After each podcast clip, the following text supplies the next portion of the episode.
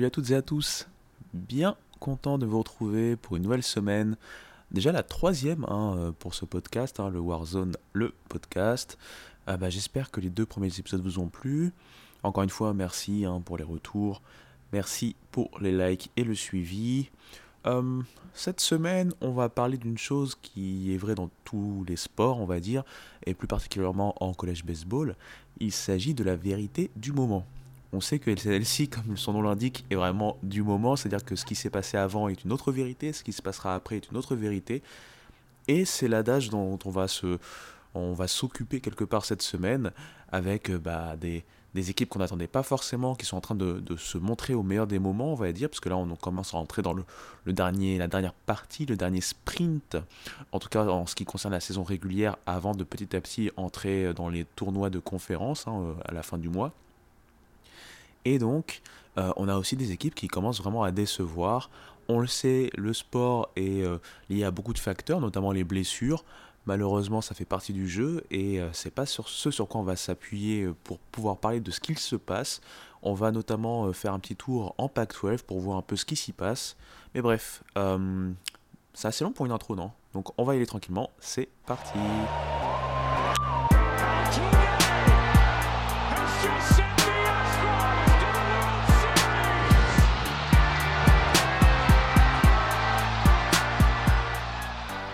Avant de rentrer dans notre page collège baseball, comme d'habitude, je vais digresser un peu et en fait, je vais faire une sorte de mea culpa à un joueur, puisque euh, aujourd'hui, comme je l'ai dit, euh, la thématique c'est la vérité du moment. Et en ce moment, il y a un joueur qui euh, cartonne pas mal en MLB, c'est José Agré, le lanceur en fait des Nationals. Donc, il faut le savoir, José Agré nous a pas habitués à des grosses, grosses, grosses performances en MLB. Euh, je rappelle que depuis, euh, depuis toujours, il a été un peu sous-coté. Hein. C'est un joueur qui est sorti d'une petite fac, hein, qui était en deuxième division, de souvenirs. C'est bien ça. Il avait été drafté, euh, ça devait être en 2017 ou 2018, hein, mais sortant de cette petite fac de D2, Le Moine présente à New York. Et il avait quand même tellement impressionné qu'il avait été drafté au second tour. Être par les Reds de Cincinnati. Il a été très vite échangé et donc il est parti aux Dodgers, là où il a commencé, il a fait ses premières, euh, ses premières balles en MLB en 2021. Il y avait des choses assez prometteuses euh, le concernant, mais il a vite été euh, trade, on le sait, avec le trade qui impliquait notamment Scherzer et Trey Turner. Il se retrouve depuis aux Nationals, et c'est vrai qu'aux Nationals, surtout sur sa première année, ça a été assez compliqué. C'est un joueur qui en carrière se retrouve avec un IRA au-delà des 4, hein, et notamment sa partie Nationals aux alentours des 5 diarrhées, ce qui est assez euh, élevé hein, pour un starter dont on attend beaucoup. Mais euh, depuis que j'ai lancé une petite pique sur lui lors d'un épisode hype, je vous, appelle d'ailleurs à, aller euh, suivre bien sûr hype. Hop, petite touche marketing au passage, avec les podcasts du MC Martin Casamata de The Strikeout, et puis donc les, les, invités comme Gaëtan, comme Olivier, Marion, et puis moi-même qui, qui intervient de temps à autre. Et donc pour finir sur José Agré, bon bah voilà, il est en train de, montrer pas mal de choses. Et d'ailleurs, Hype a décidé de, euh, et c'est mérité euh, de, le mettre parmi les joueurs euh, potentiellement à voter pour le jour de la semaine. Donc je vous invite à aller voter d'ailleurs. Et puis, fini la petite digression, on va enfin entrer dans le collège baseball.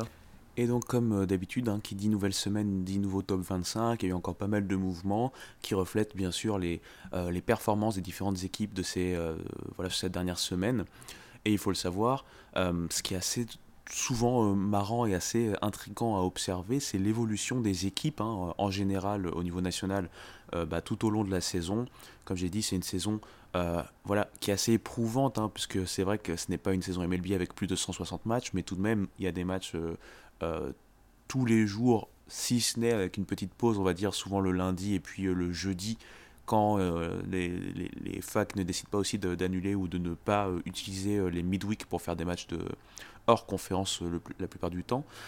Et en fait, on retrouve en fait pas mal de tendances qui s'inversent, de choses qui évoluent des surprises de début de saison, je pense notamment à Boston College par exemple, qui commence là à, subir un peu plus. Et justement, à contrario, on retrouve des équipes qui avaient été un peu décevantes en début de saison, comme Clemson. Clemson qui a d'ailleurs battu donc justement Boston College chez eux euh, ce week-end dans une... Euh, euh, dans une partie de conférence, dans une série de conférences importantissimes pour les deux équipes. Et donc Clemson qui est en train en fait de, bah de voilà, se montrer, qui a un RPI très très élevé d'ailleurs au passage, et qui est vraiment en train de montrer que on peut compter sur eux et on va pouvoir se dire que euh, pourquoi pas Clemson est en train de se repositionner dans l'objectif de pouvoir avoir un bid hein, au moins à large pour se qualifier bien sûr pour le tournoi national. Donc là, je vous ai donné l'exemple de Clemson, mais on peut voir par exemple Maryland. Euh, je me rappelle la semaine dernière, j'écoutais un podcast donc de D1 Baseball et euh, tout le monde parlait, et a raison bien sûr, hein, d'Indiana. Indiana, on les attendait pas forcément dès cette saison, puisqu'il y a eu pas mal de renouvellements. Il y a pas mal de jeunes. Il y a même des, ce qu'on appelle les undergraduates, c'est-à-dire des joueurs qui euh, ont commencé leur saison, enfin, leur euh, carrière universitaire un an avant, entre l'âge normal, entre guillemets, euh, pour pouvoir entrer en freshman. Et donc, tout le monde attendait donc cette série où Maryland se retrouvait à se déplacer à Indiana eh bien Maryland a fait plus que le boulot puisqu'ils ont complètement euh, bah, détruit euh, cette vaillante équipe d'Indiana et se sont bien sûr replacés du coup puisqu'ils sont sur euh, pas mal de séries maintenant enchaînées et victorieuses en Big Ten, ce qui leur permet de, retrouver quelque part la place leur due. Hein. Et ce qui est marrant, c'est qu'on retrouve bien sûr derrière ces belles performances de Maryland, hein, la résurgence de joueurs qu'on attend normalement à la draft, hein, comme, comme, comme Shaw par exemple. Donc voilà, euh, j'ai donné Maryland comme exemple, j'ai cité Clemson, on peut aller aussi avec Kansas State, hein, Kansas State qui, euh, qui a accueilli Texas Tech euh, ce, week-end et, qui, qui, ont réussi à les battre. Kansas State n'est pas une équipe qu'on attendait. on peut aller loin là-dessus et, notamment il y a aussi des équipes qui d'une semaine à l'autre font un peu le yo-yo. Je pense par exemple à North Carolina qui a eu 2-3 semaines difficiles et qui là est en train de remonter avec, avec son joueur, au joueur de la semaine, hein, Mac Horvat. Donc c'est un peu le jeu au final du collège baseball, c'est ce qui euh, en fait le piment, ce qui en fait le sel et ce qui fait aussi que c'est très délicat de pouvoir vraiment évaluer, qu'on est obligé d'évaluer quasiment du, du, jour à jour ou du semaine à semaine, puisque la vérité, encore une fois, du moment, euh, la vérité du jour hein, n'est pas forcément celle du lendemain ou euh, vice-versa. Ce qui m'amène à vous euh, parler un peu plus d'une conférence en particulier. La semaine dernière, je vous avais parlé notamment de la SEC. Cette semaine, j'ai envie de vous amener en Pac-12, mais on fait une petite transition musicale rapide. C'est parti.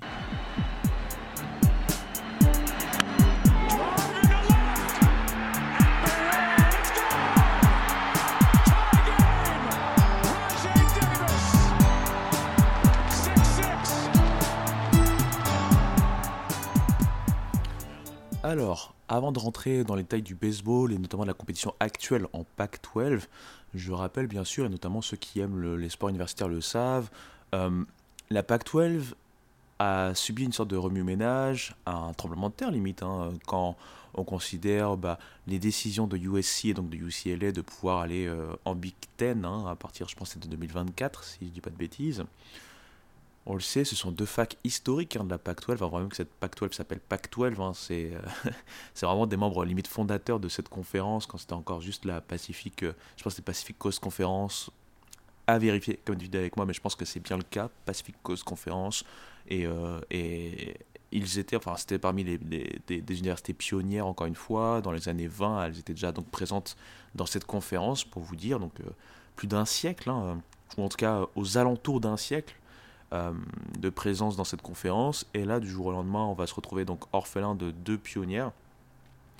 Alors, c'est assez paradoxal puisque cette annonce est arrivée un an après l'annonce du fameux tournoi euh, de Pac-12. Il faut le savoir, c'est que la Pac-12, contrairement à la plupart des autres conférences, n'organisait pas un tournoi de conférence.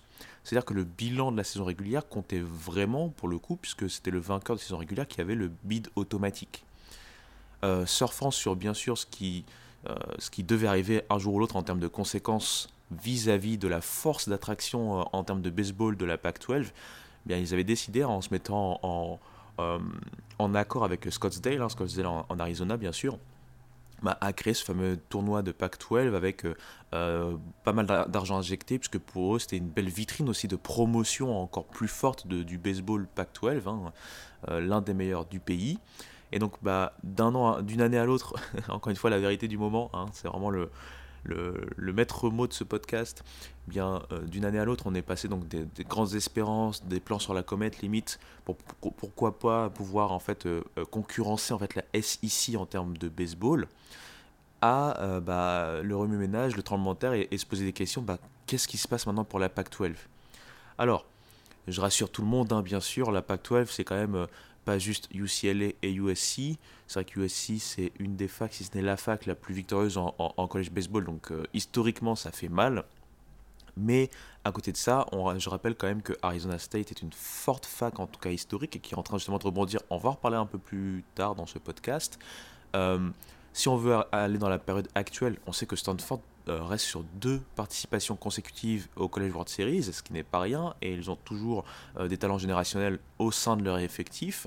je pense notamment à Braden Montgomery. Oregon est une force de frappe particulière et ils sont en train de le prouver cette saison et on va en reparler également. Oregon State est toujours dans les parages malgré un début de saison un peu délicat, on va le dire. Bon, bah, ils se remettent en, place, notamment en conférence où euh, ils sont toujours à l'affût, hein, avec des joueurs comme Bazana par exemple, pour ne citer que lui. Et euh, même s'ils sont en difficulté, je pense à des équipes comme euh, par exemple Arizona, qui reste une force voilà, en, en, Pac-12 et dans le baseball national, hein, qui a été à Omaha, bah, je pense déjà l'année dernière, hein, si je ne dis pas de bêtises. Donc en termes de, en termes de, puissance globale de la Pac-12, je pense pas que ça a forcément un gros impact, mais je pense pas que ça soit rédhibitoire dans le sens où il y a encore des facs de, haut niveau, en tout cas en termes de baseball. Maintenant, la question se pose, c'est euh, euh, voilà, en termes d'expansion, comment ça va se passer. Euh, pour le coup, j'ai un peu moins d'insight là-dessus parce que je me rappelle avoir vu plutôt des choses sur la Big 12 avec des tentatives d'expansion, essayer de reach des équipes comme BYU notamment pour la PAC-12, comme j'ai pas envie de dire de bêtises, euh, je vais, je vais m'abstenir. Mais il euh, doit y avoir certainement des discussions à ce niveau-là. Il y a peut-être forcément des équipes qui sont déjà euh, annoncées ou non pour le coup. Est-ce que du coup ils vont renommer la PAC-12 en PAC-10 de nouveau? Est-ce qu'il va y avoir un autre changement? Je rappelle notamment qu'en baseball, la PAC-12 déjà n'est pas 12 dans le sens où Colorado n'a pas de programme baseball, hein, ils ne sont pas présents. Et donc voilà, je voulais, faire ce petit contexte avant de rentrer un peu plus dans le détail de la compétition. Euh, une compétition qui est très très intéressante, puisque comme je l'ai dit euh, auparavant, on est vraiment sur cette histoire de, de, vérité du moment qui change donc d'un moment à l'autre. Alors pour tout d'abord vous donner euh, une sorte de classement au moment où j'enregistre, Stanford pour le coup qui était attendu hein, est en tête hein, avec 15 victoires pour 6 défaites en conférence en ayant d'ailleurs gagné la dernière série euh, qui vient de se passer ce week-end face à UCLA. Arizona State, pour le coup, fait une très très belle saison, hein, notamment en conférence où ils sont en 14 victoires et 6 défaites. Ils viennent de perdre en fait la série, euh, leur série du week-end. Euh, bah, je pense que c'était contre Oregon d'ailleurs. Oregon qui les suit juste derrière avec 13 victoires et 8 défaites. Et Oregon State, donc, qui a 14 victoires et 10 défaites. Donc on peut se dire que ces équipes-là, qui sont d'ailleurs rankées hein, dans le top 25, hein, de la 7e à la 20e position, euh, bah, sont en bonne position pour l'instant, encore une fois, pour pouvoir au moins intégrer euh, ce tournoi national. On peut même penser que Stanford euh, va récupérer, voilà, va récupérer l'éligibilité pardon, pour pouvoir hoster, hein, pour pouvoir être hôte d'un des tournois régionaux, donc un des regionals dans le tournoi national. Oregon, Oregon State et même Arizona State ne sont pas euh, hors course non plus hein, en fonction des, prochaines échéances qui vont arriver pour euh, ces universités déjà en conférence et aussi hors conférence et voir si leur RPI aussi va pouvoir leur permettre euh, d'être légitimes dans l'idée de, de, hoster également bah, pourquoi pas des regionals. Donc ça c'est pour le quatuor de tête et ensuite, en fait, on retrouve euh, bah, Washington. Washington qui, en début de saison, on le disait, était difficile à classer puisque c'est une équipe sur laquelle il y avait pas mal d'espoir mis en place avec euh, un coach quand même renommé. Et surtout un coach qui voulait amener euh, une, autre façon de faire du baseball à, Washington.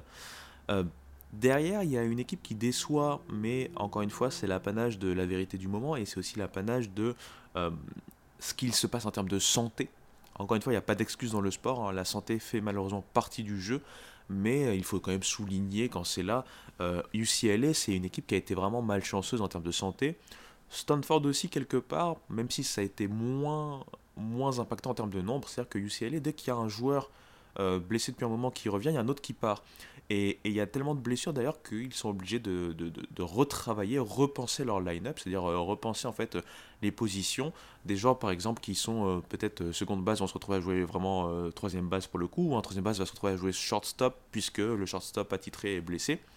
il y a beaucoup d'ajustements, en fait, que ce soit dans le line-up et que ce soit aussi dans la rotation. je sais que leur, leur, leur homme à tout faire, Austin, parce que je lisais un article d'ailleurs là-dessus ce matin, et donc Austin, hein, qui, est, qui est plutôt un releveur de, de, base, a joué pas mal de fois dans la rotation en fonction des blessures d'un Treadwell ou autre. Euh, il a également donc fait des, des, longues relèves, il a également joué aussi en tant que closer, donc vraiment le couteau suisse en termes de lanceur euh, pour UCLA. Et il s'est bien battu puisque ce, ce week-end d'ailleurs il était en, en, starter euh, le samedi et il avait permis à UCLA d'égaliser dans la série face à Stanford, même si au final donc UCLA a perdu cette série face à ces fameux Stanford. USC avait. Euh, enfin, USC, je peux pas dire que c'est euh, décevant dans le sens où USC, on les attendait pas forcément. On sait que c'est un, programme qui doit se reconstruire, qui est vraiment sur euh, des saisons d'échecs ces dernières saisons. Et on, euh, je me rappelle très franchement, hein, même quand je faisais les, les, les War Rooms, donc c'est les, articles de pré-saison où j'expliquais un peu ce que, ce que, ce que j'imaginais, en, me référant aussi sur, des, ce que disaient les observateurs, bien sûr. Euh, USC, on les entendait pas à pareille fête. Ils ont fait vraiment un très très bon début de calendrier de conférence. Ça commence à se tasser un petit peu là ces dernières semaines. Ils sont toujours en positif malgré tout. Hein, euh, euh, voilà, malgré, malgré une défaite dans, dans, dans leur série du week-end. Mais USC reste là. Là où c'est beaucoup plus décevant, par contre, c'est pour une équipe comme Arizona, et on va en reparler un peu plus, euh, tard dans, ce focus Pac-12, mais Arizona est en 9 victoires, 15 défaites. Pour une équipe euh, en pré-saison rankée euh, plutôt pas mal dans le top 25, ça fait mal. les mots, je vais rentrer un, peu plus en détail un peu après, mais je peux déjà vous dire que les mots sont sont assez spécifiques. Hein. C'est un peu le contraire pour le coup du UCLA. Arizona, c'est une forte attaque avec des joueurs forts. Hein. Je pense à Chase Davis notamment, ou je pense à Romero. Euh, au niveau attaque, au niveau offensif. Par contre, au niveau pitching, peut-être c'est un peu plus délicat. Donc on, va en parler. Euh, Washington State, euh, j'ai envie de dire qu'ils sont là où on les attend. C'est-à-dire qu'ils ont eu quelques statement wins dans la conférence, mais c'est assez frêle pour vraiment pouvoir, en tout cas jusqu'à maintenant, hein, pour pouvoir vraiment concurrencer le haut du panier Pac-12. Mais euh, on peut le dire, hein, ils sont quand même sur euh, un bilan overall positif, et largement positif, puisqu'ils réussissent quand même des belles performances en dehors de la conférence, ce qui les tient quand même de manière intéressante pas si loin que ça de la contention, on va dire, pour pouvoir, pourquoi pas, essayer de d'arracher un ticket, par exemple, pour le tournoi national. Ça me paraît un peu délicat malgré tout, mais on ne sait jamais. Et pour le coup, euh, les deux dernières équipes sont Utah, c'était prévisible aussi. Utah euh, euh, a beaucoup de mal, hein. c'est un programme qui, au niveau baseball, n'est pas forcément très très réputé. Et puis Cal, Cal qui, je vais faire un jeu de mots bidon, mais bon, je vais le sortir parce que c'est là, c'est au, bout de ma langue, sur le bout de ma langue, bah, Cal, bah, Cal hein, tout simplement avec 6 victoires et 15 défaites. Euh, je sais qu'il y a beaucoup de gens qui vont euh, quitter ce podcast après ce jeu de mots euh, assez pathétique. Mais bref. donc voilà pour, pour, pour, le bilan. Stanford tout en haut, Cal tout en bas et entre les deux. Il y a quelques surprises, mais au-delà de ça, il y a des équipes qu'on a l'habitude de retrouver qui se replacent. Il y a d'autres équipes qui sont un peu en délicatesse vis-à-vis notamment des facteurs, ex, enfin, des facteurs qui font partie du jeu, on va dire. Mais maintenant, après vous avoir donné ce classement, j'ai envie qu'on revienne tout d'abord dans ce qui s'est passé ce week-end. Alors, je vais commencer par la série euh, dont tout le monde parlait, en fait, c'est la fameuse série entre Stanford et UCLA. Alors, si Stanford a remporté la série, hein, donc euh, deux victoires à une.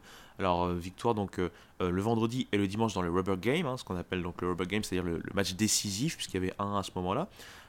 J'ai envie quand même de dire qu'il faut quand même saluer ce qu'a réussi à faire UCLA, puisque dans chacune des rencontres, ils ont été là jusqu'au bout.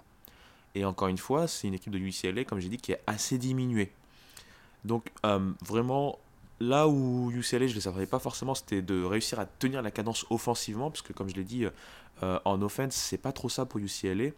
Euh, ils ont réussi à tenir, ils ont réussi à scorer en moyenne, je pense à peu près 7 runs de moyenne. Ils avaient perdu 6-5 le premier match, gagné 9-6 le second et ils ont perdu 17 le dernier.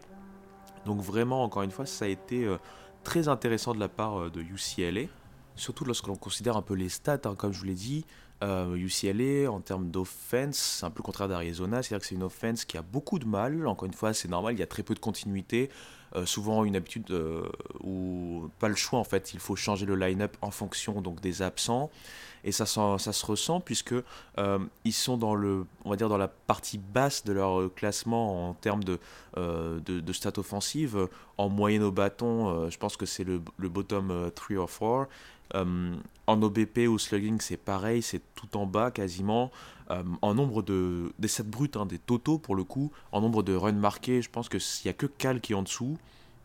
Voilà, coup sûr, c'est pareil, il doit y avoir que Cal qui est en dessous. Enfin, c'est très compliqué si on regarde même les, des stats un peu plus, euh, un peu plus euh, on va dire, toujours des totaux, mais sur des, sur des choses un peu plus spectaculaires comme le home run, euh, bah pareil, c'est l'une des plus faibles équipes de la Pac-12 en home run, 43 home runs sur la saison jusqu'à maintenant, et ceci en sachant que le plus mauvais total, c'est 41, c'est Washington State. Une équipe qui est derrière eux, par exemple Cal, en a 54, par exemple, pour vous donner un ordre d'idée.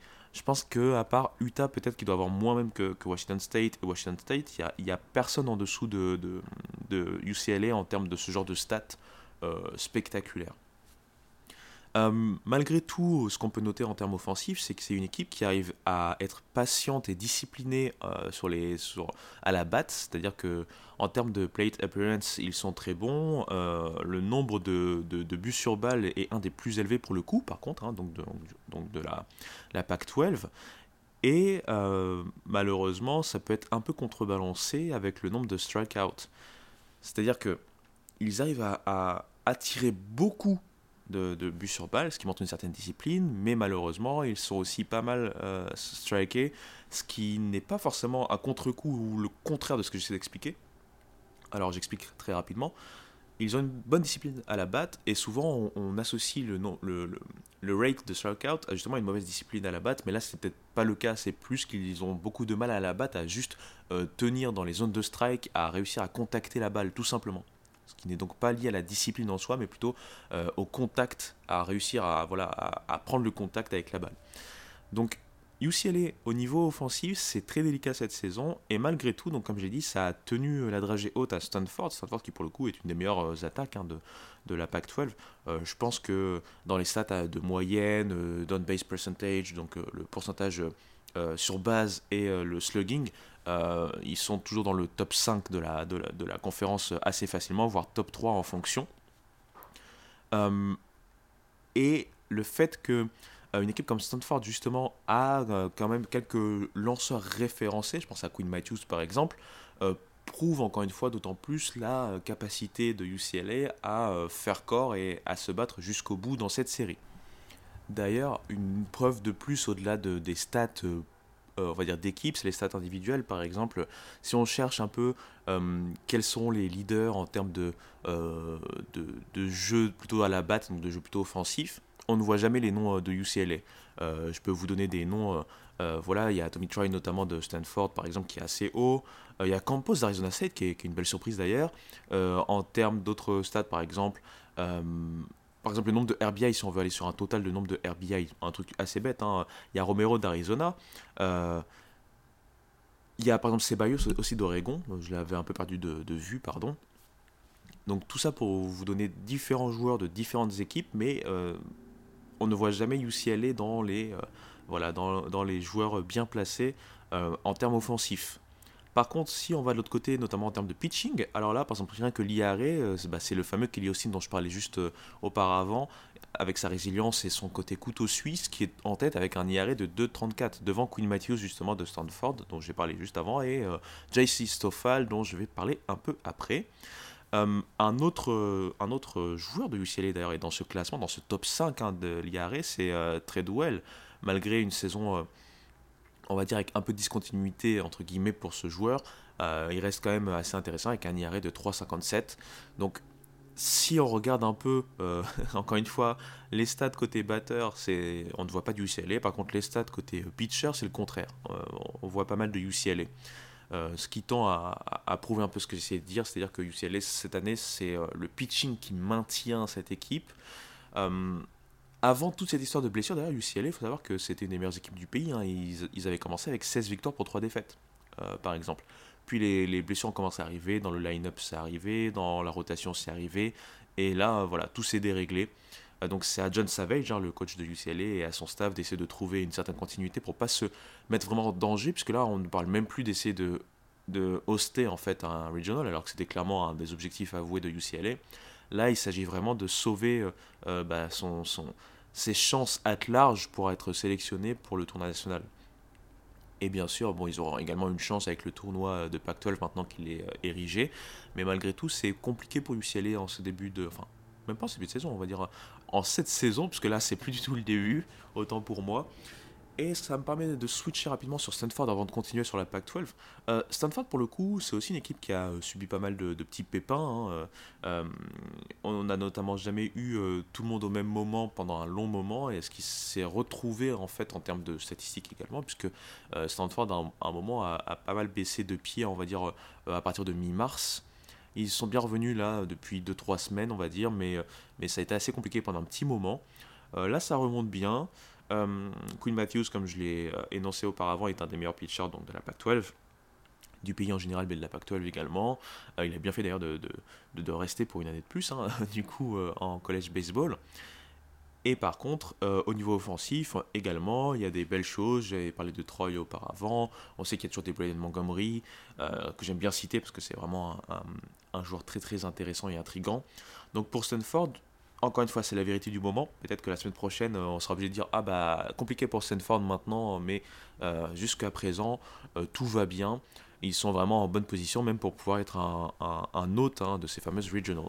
L'autre grosse série dont je voulais parler, le focus est assez important, c'est la fameuse série donc, entre Arizona State, qui, je le rappelle, est quelque part la surprise de cette saison. C'est-à-dire que on espérait un rebond mais on espérait surtout un rebond pour pouvoir bien travailler et mettre en place des choses pour la saison prochaine. Là, ils sont deuxième de la conférence et ils étaient même en tête de la conférence euh, avant donc euh, de, perdre cette série justement face à Oregon. Et euh, ce qu'on peut déduire d'Arizona, d'Arizona State, pardon, c'est que tout, est équilibré. Ça se bat en fait. C'est-à-dire qu'il n'y a pas. Enfin, il n'y a pas un joueur. Si, il y a quand même des joueurs qui font des, des stats exceptionnels, je ne vais pas mentir non plus, mais pour moi, il n'y a pas il n'y a pas vraiment un joueur au-dessus du lot.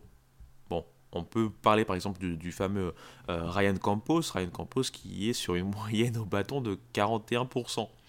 Euh, voilà pour 7 home runs, 21 euh, points produits, 40 runs scorés donc de lui-même et donc 2 bases volées. Il faut savoir que Ryan Campos, il n'est pas attendu à pareille fête à ce niveau-là. C'est un receveur euh, receveur qui est sur une, clairement une saison, euh, euh, pour moi en tout cas, de, mon, humble niveau de college baseball observeur, il est sur une saison exceptionnelle, très clairement, par rapport en fait, je veux dire, à, ce à quoi on peut s'attendre pour, ce joueur.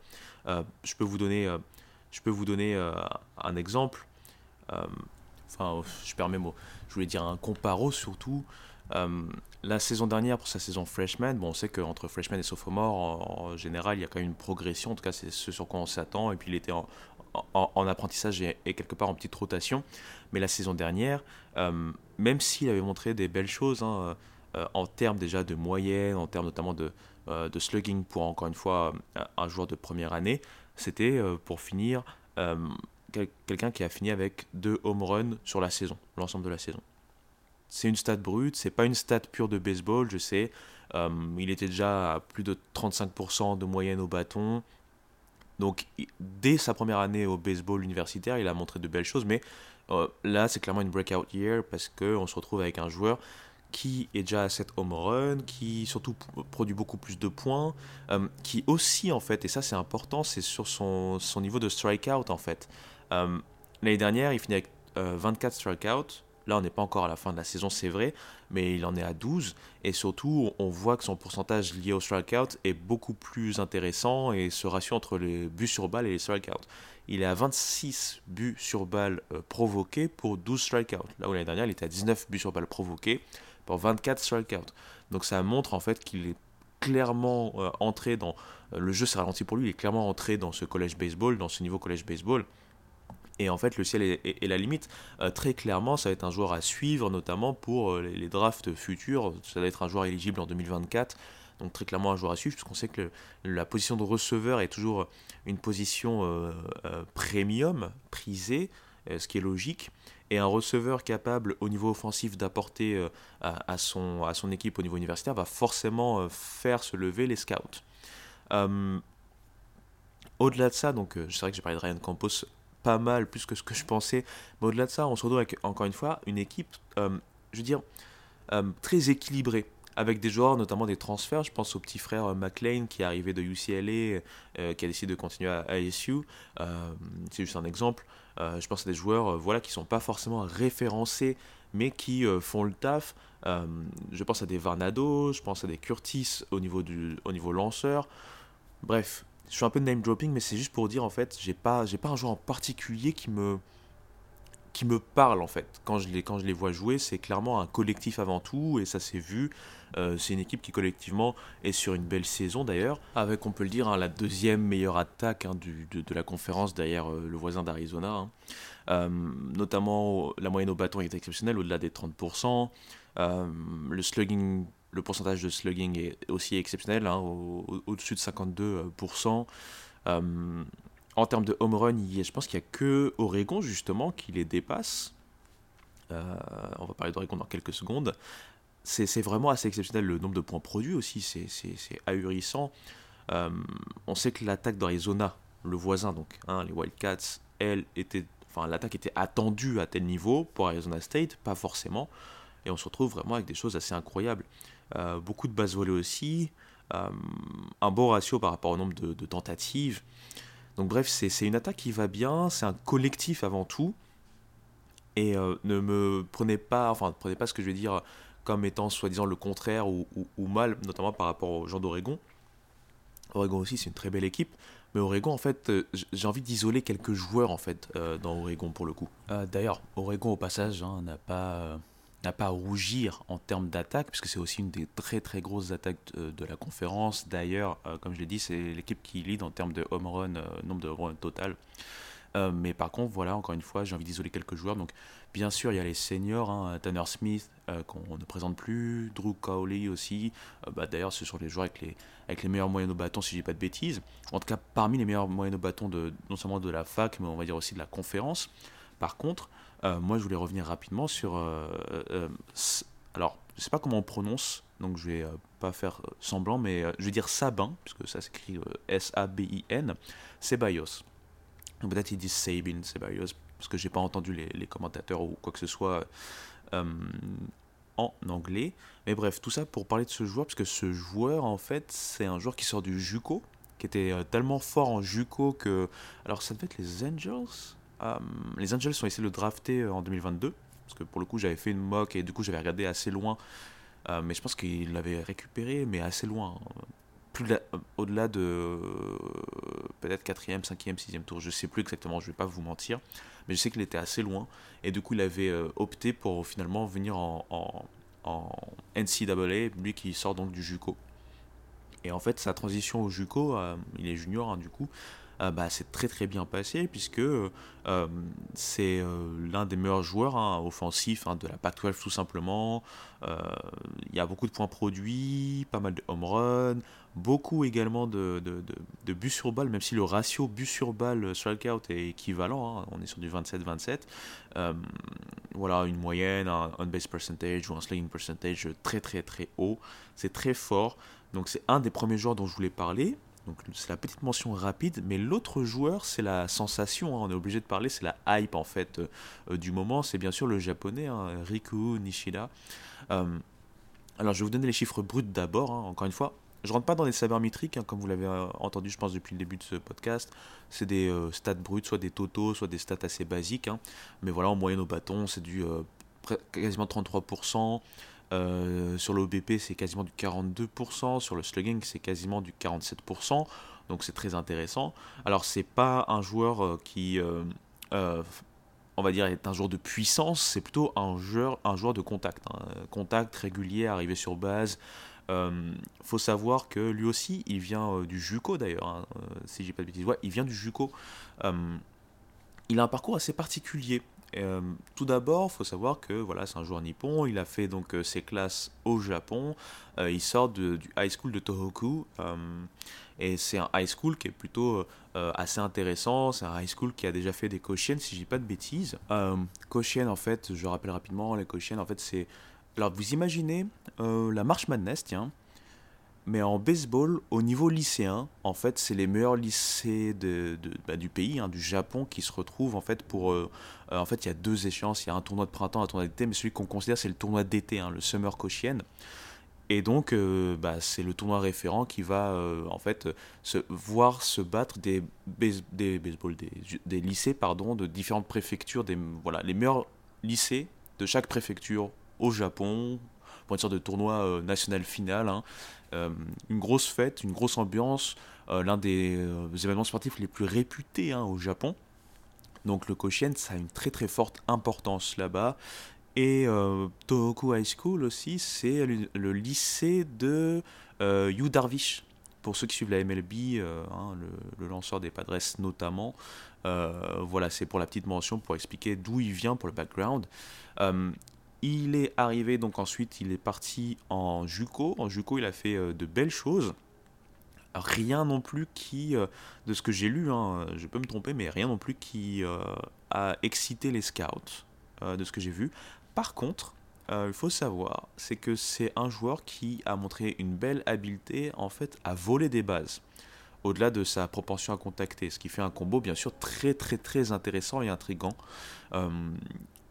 un joueur de baseball qui n'a pas la puissance, s'il est capable d'avoir une très très bonne moyenne, une très belle discipline à la batte, et en plus de ça, quand il est sur base, de faire travailler la défense adverse, c'est-à-dire tenter de voler, euh, les mettre euh, vraiment en alerte à chaque fois et être capable de voler justement pour pouvoir euh, faire avancer les choses et quelque part créer en fait, un créer des points par, par, toute cette effervescence ou, toutes ces qualités-là, bah, c'est très très important qu'on n'ait pas forcément, encore une fois, un joueur qui va claquer des dizaines et des dizaines de home runs par saison. Donc ce, ce Riku Nishida, c'est l'autre joueur que, dont je voulais euh, faire la mention, puisque euh, c'est vrai qu'il a fait un peu le tour du monde, enfin, tour du monde, le tour des réseaux sociaux, en fait, c'était en mars, hein, je pense qu'il a, il a réussi son premier home run en NCAA en mars. Et je me rappelle que c'est comme ça que je l'ai, c'est comme ça que moi je l'ai connu. Je vais pas mentir, j'avais euh, quand j'avais quand j'avais vu mes fiches pour pouvoir faire les, les previews, donc j'avais vu ce joueur, mais honnêtement, moi, quand je parlais des Juco, je parlais de Ceballos. Je n'imaginais pas en fait Nishida euh, avoir l'impact qu'il a aujourd'hui. Donc euh, vraiment très très bien pour lui. Euh, et si je vous parle autant d'attaques, que ce soit du côté Arizona State avec le côté collectif et du côté Oregon avec ce, mélange, cet alliage entre collectif et bien sûr force individuelle, c'est puisque ce week-end ça a été plutôt un slugfest hein, entre les deux équipes. Oregon a très bien commencé avec deux victoires sur les deux premiers euh, matchs en fait de la série et Arizona State a réussi à prendre le troisième alors qu'ils étaient derrière hein, pour éviter le sweep. Et à chaque fois, c'est des euh, euh, matchs avec un grand score, puisque le premier match c'était un 11-5, si je dis pas de bêtises. Oui, c'est bien ça, un 11-5. Et il faut savoir que dans ce 11-5, il y a un joueur qui euh, a très bien joué, et c'est du côté des lanceurs pour le coup, hein. c'est un joueur qui est référencé également, c'est le fameux JC Stoffal. Euh, JC Stoffal, il est sur une saison assez exceptionnelle, un des meilleurs IRA déjà de la conférence, euh, un joueur très difficile à manœuvrer, et qui là, sur ce match-là, avait donc réussi en fait sur quasiment 7 manches, hein. il s'arrêtait après avoir retiré deux joueurs dans la sixième, avec une fiche avec notamment 7 strikeouts, avec euh, un home run concédé. Pour le coup, c'était son fameux earn run, c'est-à-dire le, le, le, point qu'il a concédé et qui est mérité, c'est le home run qu'il a concédé. Mais c'est le, le seul point qu'il a concédé mérité sur euh, les deux points qu'il a concédé. Je ne sais pas si c'est clair. Euh, le point concédé, c'est quelque chose mérité, je veux dire, c'est quelque chose qui, comme son nom l'indique, provient de, directement des actions du pitcher. Par exemple, là, c'est un home run pour le coup. Ça peut être avoir euh, euh, mis sur base des joueurs et après euh, subir un RBI sur un joueur suivant. Ça peut être ce genre de, phase. Contrairement au, run immérité qui peut venir par exemple d'une erreur de fielding. Par exemple, un, joueur qui voulait retirer un autre joueur et en fait il lance trop loin et du coup bah, ça permet de laisser le jeu en vie et donc un joueur qui était sur base bah, va pouvoir aller scorer. Ça, ça peut être un run qui va être concédé quelque part pendant le, pendant les manches de ce lanceur, mais qui ne vont pas être mérités pour le lanceur, puisque ça ne vient pas directement de son fait. Voilà pour la petite histoire. Donc Stoffal, vraiment sur une très très belle saison. Euh, j'aimerais bien d'ailleurs, euh, tiens, dans un des prochains podcasts, puisque là la saison commence à, s'approcher de la fin en termes de saison régulière, je vais faire un point un peu sur euh, le Golden Spikes. Le Golden Spikes, en fait, c'est le trophée du meilleur joueur de saison régulière. En fait, on parle du meilleur joueur amateur, mais bon, en général, on s'intéresse principalement en fait hein, aux joueurs de, de, NCAA. Il y a aussi, oh, j'oublie toujours le nom, le Hauser Trophy, c'est aussi un autre joueur un autre joueur, un autre trophée, j'en perds décidément mes mots. C'est un autre trophée en fait qui euh, euh, récompense en fait les meilleurs joueurs euh, du pays en termes universitaires, mais le, le, trophée référent c'est le Golden Spikes. Donc j'aimerais bien faire un tour sur le Golden Spikes puisque petit à petit la liste va s'amenuiser. Là il y a encore beaucoup de joueurs éligibles par rapport à leur performance au niveau national, hein, puisque vous imaginez bien. Que, je sais que malgré tout, normalement dans le comité, ils comptent quand même les, les les joueurs hors NCAA. Hein, on peut avoir des joueurs de, par exemple de JUCO, on peut avoir des joueurs, vu que c'est amateur, on peut avoir euh, beaucoup, ça brasse beaucoup, beaucoup de monde. Mais en général, on se focus quand même. Ça, dans vous allez voir avec la liste qui s'amenue, ça va clairement se focaliser sur les joueurs NCAA. Et donc j'aimerais bien euh, profiter pour, pour, faire un retour là-dessus, pour vous parler un peu des candidats euh, par conférence. Pas un truc trop compliqué, pas un truc trop lourd, parce que je sais que ça peut être beaucoup, hein, parce que aura, ça, faudrait, ça faudrait dire beaucoup de name dropping, et c'est peut-être pas le but. Euh, sans vulgariser, en tout cas, c'est peut-être pas le but. Mais bref, JC Stoffal réussit une très belle, euh, une très belle euh, sortie. ses releveurs vont un peu plus galérer, ce qui fait que bon, Arizona State va quand même réussir à, marquer au final 5 points. Mais bon, l'attaque l'attaque d'Oregon pardon, va vraiment être en feu, notamment donc le fameux Riku Nishida hein, qui va réussir deux doubles notamment. Il euh, y a quoi d'autre? Il y a du home run, il hein. y a du home run de notamment euh, Drew Cowley dont je parlais auparavant. Et bref, l'attaque va être vraiment au firmament, mais c'est rien en comparaison du match du samedi. Et oui, le match du samedi, là, c'était vraiment le slugfest. Hein, 16-10. Euh, allez, on, score en, voilà, dans tous les sens. Et en plus, dans tous ces scores-là, il n'y a pas d'erreur. C'est pour vous dire en fait que les scores sont. Enfin, les runs sont quelque part mérités, puisqu'il n'y a pas eu d'erreur derrière ça. Euh, on retrouve encore du Nishida qui a fait euh, de belles choses. Euh, là, c'était un peu plus collectif pour le coup, puisqu'il y a du Colby Shea, du Drew Smith également qui ont fait des belles choses, notamment des home runs. Tanner Smith, bien sûr, avec le petit home run qui va bien. Il y a eu la petite blessure par contre de Ceballos hein, qui n'a pas tenu. Il a fait que. Alors, ça doit être un. Peut-être deux at-bats. Oui, si je me rappelle bien, il a fait deux at-bats parce que je me rappelle qu'il avait réussi à contacter sur un. Non, non, il a fait un at-bat, pardon. C'est moi qui me trompe. Je pense que si je me rappelle bien, il a fait un at-bat. Et en fait, il a été. Euh, enfin, il a, il a, il a reach les bases sur un but sur balle et il a scoré en fait, c'est ça que je voulais dire. Il a réussi à scorer, mais après euh, il est sorti euh, blessé. Je pense qu'il est en day-to-day de mémoire. si je me rappelle bien ce que le coach avait dit, c'est ça, ça doit être un day-to-day, un truc comme ça. Mais bref, euh, Ceballos a été le, petit point noir parce qu'il s'est blessé, mais derrière, bon voilà, encore une fois, une attaque impressionnante. derrière Nishida, derrière Taylor Smith, encore une fois, des, des joueurs assez impressionnants. Là, pour le coup, euh, au niveau des lanceurs, euh, je vais pas être trop méchant parce que Mercado, il récupère encore la win. Mercado, c'est le, second lanceur starter, on va dire, d'Oregon. Il récupère la win, il réussit quand même 8 strikeouts, ce qui est vraiment euh, très très bon. Mais il faut quand même pondérer puisqu'il concède aussi quand même 4 points et 4 points mérités. Et notamment 6 coups sûrs, 3 home runs, enfin voilà. Il a quand même subi un peu plus. Euh, du côté d'Arizona State, pour le coup, j'ai pas parlé des lanceurs, mais que ce soit euh, vendredi et samedi, donc samedi c'était euh, Christian Curtis, ça a été très compliqué, hein. ça a été vraiment très très compliqué. par exemple, 8 points concédés mérités pour Curtis, un seul strikeout, il n'a tenu que 3 manches, voilà. C'était pas la fête, mais encore une fois, quand on a des, des offenses aussi puissantes, on dira, ça peut aussi se comprendre hein, quelque part. Et donc le dimanche, comme je disais, Arizona State a réussi à sauver l'honneur. Et ça compte aussi quelque part dans leur euh, RPI et ça compte également dans leur classement, que ce soit en conférence, hors conférence. Et que ce soit aussi par rapport au ranking. Ils ont donc réussi à remporter le, troisième match de dimanche, 9-6 euh, et encore une fois, ils étaient derrière hein, et euh, c'est à partir de la septième manche où ils sont revenus en fait. Oregon a très bien démarré, deux runs dans, les deux, deux runs dans chacune des deux premières manches, donc c'est-à-dire 4 runs très rapidement, donc 4-0, puis 5-0 en cinquième manche. Après, on, commence à retrouver euh, Arizona State qui se lance avec 3, euh, runs en fait dans la sixième. Euh, puis ensuite 4 dans la, dans la 7ème, c'est là où la bascule se fait, puisqu'il se retrouve à mener en fait 7-5, puis après 7-6, puisque Oregon rajoute un run euh, dans la 7ème, et ça sera le dernier run d'Oregon, et pour le coup, Arizona State va assurer cette victoire avec deux nouveaux runs en haut de 9ème manche. Euh, que dire si ce n'est que Rishida, Nishida, pardon, j'ai fait un mix entre Riku et Nishida, donc Nishida, pardon, Rishida c'est petit stylé quand même pas, comme surnom, mais bref, Nishida, encore une fois, impressionnant.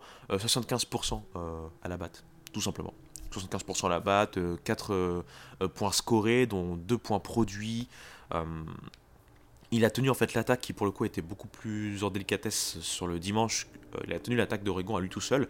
C'est pour ça qu'encore une fois j'aime bien parler de d'individualité à Oregon, c'est un peu plus euh, criant, un peu plus euh, palpable euh, qu'au niveau Arizona State, où Arizona State, il y a eu des joueurs comme Nick McLean, Luke Hill, Kishol, je sais pas si on dit Kishol ou Kiskol, mais même Contrades, hein, qui, ont, qui ont eu voilà, un beau dimanche, qui ont réussi à faire pas mal de belles choses. Contrades qui a réussi notamment 3 RBI, hein, tout, comme Luke Hill. Donc c'est encore une fois c'est beaucoup plus collectif encore une fois l'attaque d'Arizona State et ce qui me donne pas mal d'optimisme pour eux quand vont arriver les échéances s'ils arrivent à se qualifier bien sûr pour le tournoi national puisque là même si on a bien un peu ce star power un peu comme dans tous les sports où on espère euh, un joueur qui va prendre en fait euh, vraiment le lead euh, là j'ai l'impression qu'il n'y a pas besoin qu'il y ait un lead particulier ou un leader particulier tant que les battes restent chaudes de manière collective comme ça et ça rend une équipe très dangereuse je pense par exemple un exemple, et c'est pas un exemple au hasard, c'est All Miss. Ok, All Miss, il y a du star power. Enfin, le All Miss la saison dernière, il y avait du star power, c'est vrai.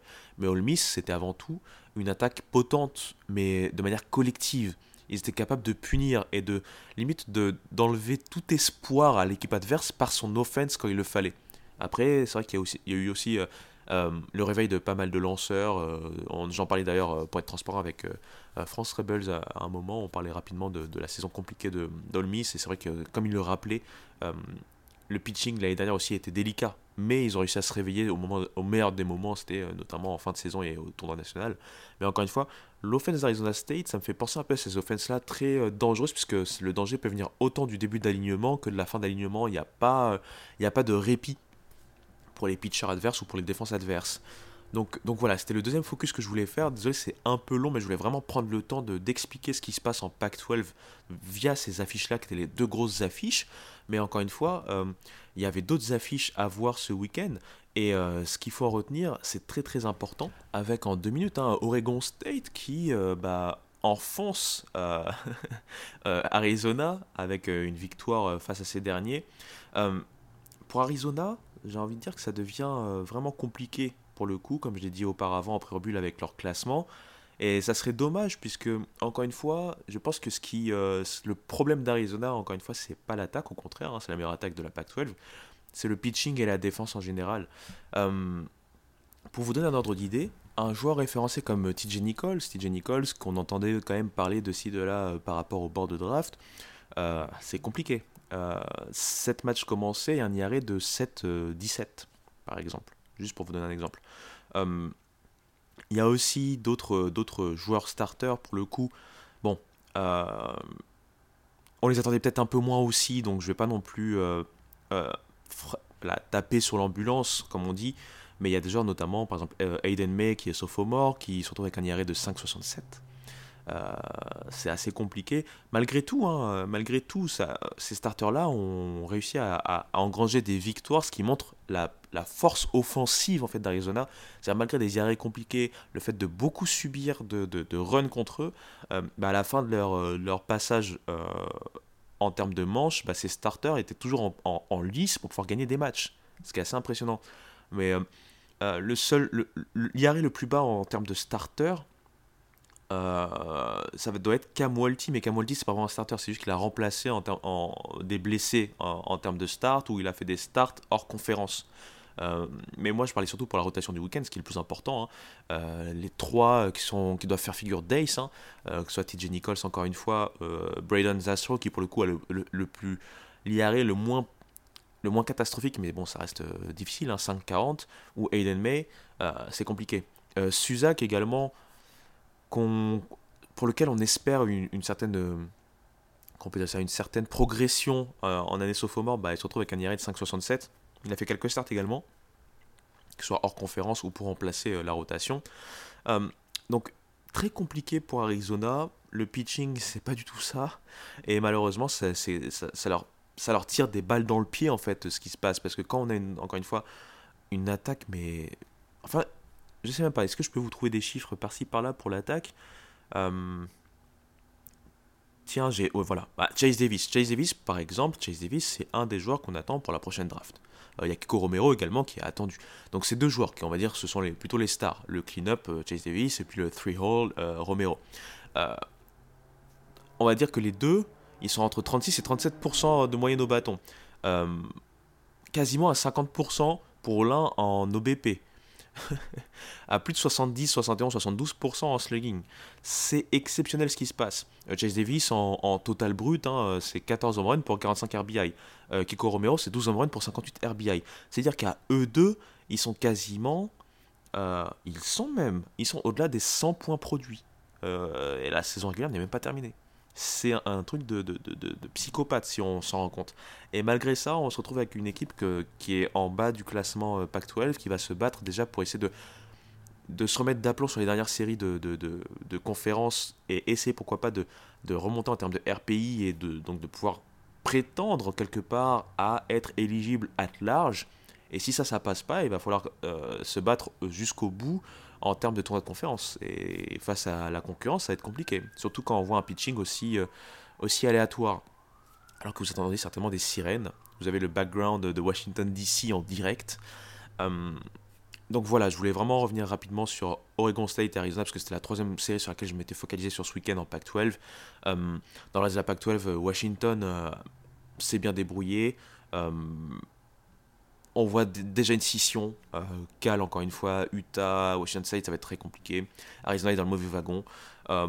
USC, euh, ça commence à être compliqué, mais pour l'instant, ça reste un bilan encore positif. Encore une fois, c'est euh, une demi-surprise. Hein. On ne s'attendait pas forcément à ce qu'ils réussissent un, début de conférence aussi tonitruant, ou en tout cas à rester aussi longtemps au contact dans la conférence. UCLA, c'est un peu décevant, mais ils sont toujours en positif, donc à voir ce qu'ils vont être capables de faire malgré les blessures. Et pour le coup, pour les deux Oregon, pour Arizona State et pour, euh, dire UCLA, pour Stanford, euh, j'ai envie de dire que c'est plutôt positif. Arizona State va devoir encore, pour moi, euh, continuer sans lâcher les efforts. Ça vaut pour toutes les équipes, mais Arizona State, vraiment, ça serait beau qu'ils puissent revenir parce que c'est vraiment une fac historique, une fac très très importante de Pac-12 et du college baseball en général. Donc voilà, voilou. Je sais que cette partie Pac-12 a été beaucoup plus dense que la partie S ici, mais je me suis dit, bah, je vais essayer d'entrer un peu plus dans le détail pour la PAC 12 pour vous donner un peu plus d'insight là-dessus, un peu plus de contexte. J'espère encore une fois que ça va être assez digeste malgré tout. Il me reste une dernière rubrique à faire avant de vous laisser tranquille. Euh, on va parler du petit de la semaine.